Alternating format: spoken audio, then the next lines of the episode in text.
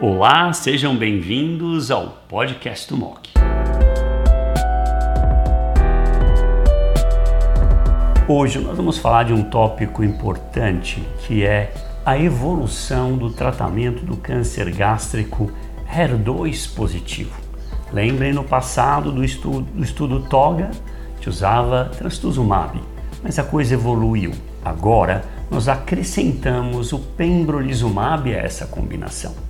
E para falar desse estudo, Keynote 811, está comigo o Dr. Fábio Cater, oncologista clínico da BP, a Beneficência Portuguesa de São Paulo, coordenador do BP Mirante. Eu acho que vou começar a entrar nessa área gástrica de novo, que a coisa ficou fácil. Eu checo o HER2. HER2 é positivo, duas cruzes amplificado ou três cruzes, uhum. eu vou checar CPS.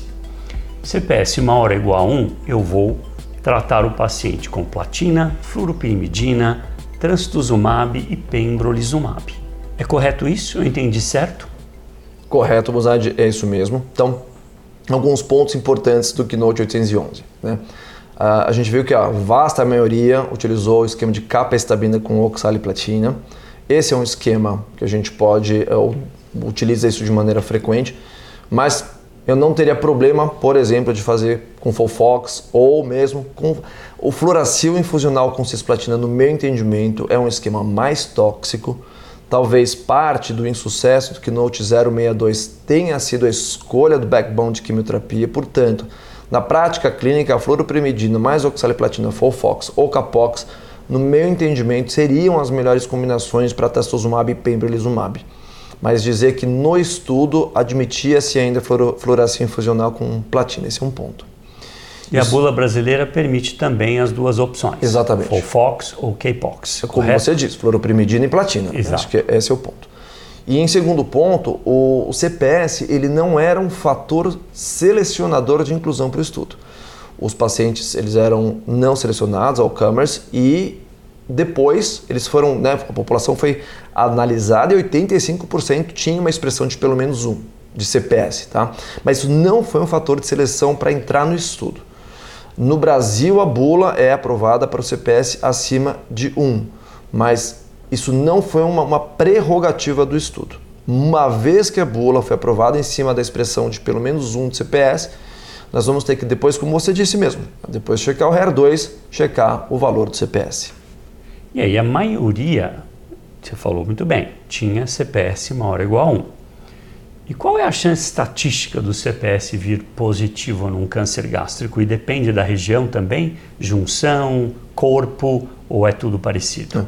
É, isso varia bastante, né, Buzard? Isso eu posso dizer baseado nos dados é, demográficos de cada um dos estudos de câncer gástrico metastático não HER2 positivo. Então, por exemplo, no uh, Checkmate 649, que é Fofox mais ou menos Nivo, no Oriente 16, que é um estudo semelhante de quimio imuno, a expressão do CPS era da ordem de 60% dos pacientes eram autoexpressores.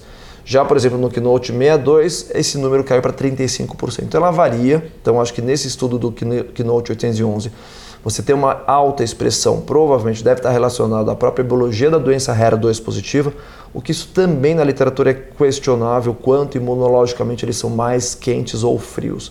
Esse, esse dado para a gente também não é muito claro. Então não dá para a gente é, é, simplesmente falar que a maior parte dos pacientes serão autoexpressores.